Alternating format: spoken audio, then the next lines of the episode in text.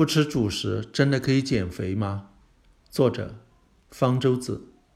人们把米饭、面食这些谷物食品叫做主食，是我们每餐都要吃，而且往往是吃的最多的一类食品。即使是参加宴会吃遍山珍海味，最后不吃点主食，还是觉得没吃饱。谷物主要是提供淀粉这类碳水化合物的，淀粉在消化道里消化成葡萄糖。被吸收到血液里，葡萄糖为我们人体提供了生命活动必需的能量。大脑监测到血液里的葡萄糖浓度足够高以后，知道有了足够的能量，就会让人产生吃饱了的感觉。所以吃主食最容易填饱肚子。在食物缺乏的年代，进餐的首要目的是获得足够的能量，谷物就成了最重要的食物。所以。我们中国人才把进餐叫做吃饭，但是到了物质丰富的现在，主食就容易吃的太多，获得的能量超出了生命活动消耗的能量，多余的能量转化为脂肪，在体内储存起来，人就会逐渐变得肥胖。肥胖会带来一系列健康问题，比如增加了得心血管疾病、糖尿病的风险。即使获得的食物能量没有超出消耗的能量。人没有变肥胖，但是如果在饮食结构中主食占的份额太多，血糖浓度偏高，也会增加得糖尿病的风险。反过来，有些人就想，如果我不吃主食，减少了主要的能量供应，不就可以减肥了吗？不就可以避免得糖尿病吗？国外把这种减肥饮食计划叫做低碳水化合物饮食，他想要尽可能的减少。从食物中摄入碳水化合物，我们吃的食物绝大部分都或多或少的含有碳水化合物，想要完全避免是不可能的。所以这些减肥计划限制不让吃的是那些含碳水化合物很多的食物，除了谷物，还有水果、坚果等。不仅主食不能吃，糕点、水果、坚果也都不能吃。主流医学界推荐的均衡饮食，每天来自碳水化合物的能量占食物能量的百分之四十五到百分之六十五，而低碳水化合物减肥饮食计划把每天来自碳水化合物的能量降低到不到百分之十。最早提倡低碳水化合物饮食的是美国医生阿特金斯，他声称自己通过低碳水化合物饮食成功的减肥。该饮食计划被叫做阿特金斯饮食计划，在全世界风靡一时。二零零三年，阿特金斯在七十二岁时去世了。他死后，政府公布的体检报告表明，他长期患有心脏病和高血压，这让他的名声受到了很大影响。不过，到现在，在阿特金斯饮食计划基础上改造的各种各样的低碳水化合物饮食计划，在国外仍然很流行。最近几年也流传到了中国。刚刚开始低碳水饮食的几个月内，很多人会觉得效果不错，体重下降。不过，这是因为减少了碳水化合物摄入以后，身体脱水造成的。以后体重又会回升。对低碳水化合物饮食的对比调查发现，在摄入的食物能量相同的情况下。它的减肥效果并不比其他更均衡的减肥饮食效果好。有些人长期坚持低碳水饮食之后，体重的确下降，是因为他们吃的食物种类很受限制，吃的比较少，是减少了能量摄入导致的，并不是不吃碳水化合物的效果。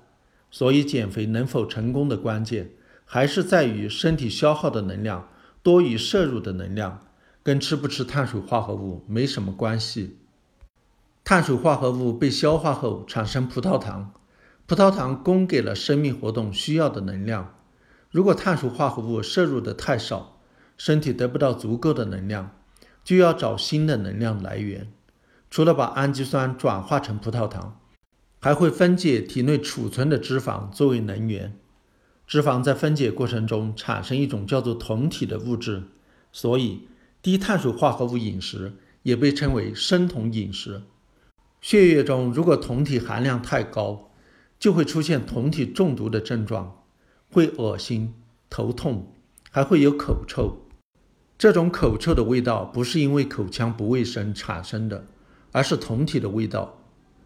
谷物、水果除了提供碳水化合物，还能提供膳食纤维素。你不吃谷物、水果，不从别的食物额外增加膳食纤维素的话，就会导致便秘。谷物、水果还能提供多种维生素、矿物质，不吃它们的话，就有可能导致营养不良。葡萄糖是维持我们大脑正常运行最好的能源，大脑得不到足够的葡萄糖。被迫改从酮体获得能量，功能就会受影响。所以，酮体中毒的一个表现就是人会变得很暴躁，这是大脑在提醒你，赶快给我葡萄糖吃。不吃谷物、水果，极大的限制了碳水化合物的摄入。为了让身体获得足够的能量，就要从别的营养素来补充能量，主要是脂肪，其次是蛋白质。所以，低碳水化合物饮食要摄入很多脂肪、蛋白质，特别是动物脂肪和动物蛋白质。尽管一直有人试图为富含饱和脂肪酸和胆固醇的动物脂肪平反，但是主流医学界仍然认定摄入饱和脂肪酸和胆固醇过多有害健康。根据2018年波士顿布里格姆与妇女医院的研究，用动物来源的脂肪和蛋白质。取代碳水化合物的人，死亡率增加了百分之十八。用植物来源的脂肪和蛋白质取代碳水化合物，才能降低死亡率。根据对一万五千四百二十八名美国人追踪二十五年的这项研究，总的来说，每天来自碳水化合物的能量占食物能量百分之五十到百分之五十五的人有最低的死亡率。摄入的碳水化合物太多或者太少。都会增加死亡的风险，呈现出 U 型曲线关系。当来自碳水化合物的能量低于百分之二十时，死亡风险增加了近百分之六十。研究人员估计，一名五十岁的人，如果其饮食能量的百分之五十到百分之五十五来自碳水化合物，其平均预期寿命为三十三点一年；而如果来自碳水化合物的能量低于百分之三十，其平均预期寿命只有二十九点一年，多于百分之六十五，则预期寿命为三十二点零年。所以，低碳水化合物饮食并不是健康的饮食。健康饮食的原则是均衡，各类食物都要吃，碳水化合物类食物也不能都排斥。那么，一天吃多少主食合适呢？这个当然取决于性别、年龄。身体状况和活动程度。如果你是一个年轻女性，一天需要摄入食物热量两千千卡，那么你一天需要的主食大概是七百五十毫升，相当于六片面包或者三小碗米饭。如果是小伙子，每天多二百五十毫升，也就是九百毫升，相当于八片面包或者四小碗米饭。当然。如果你运动量比较大，那就要多吃点；如果年纪大，那就要少吃点。靠不吃主食减肥不可行，但一般中国人的确平时主食吃的太多，应该适当的减少。此外，还要注意，主食要尽量吃全谷的，每天吃的主食至少要有一半是全谷物。什么叫全谷物？把谷粒的壳去掉以后，剩下的完整种子。包括了谷皮、谷胚和胚乳这三部分的，就叫全谷物。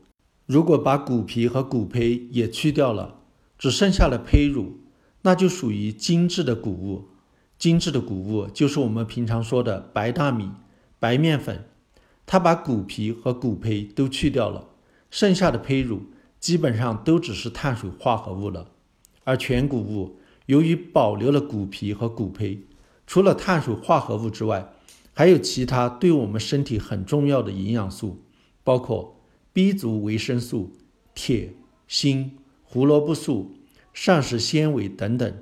而且吃全谷物的话，人体对碳水化合物的消化和吸收就没有那么快，这样血糖就不会一下子升得很高，有助于预防糖尿病。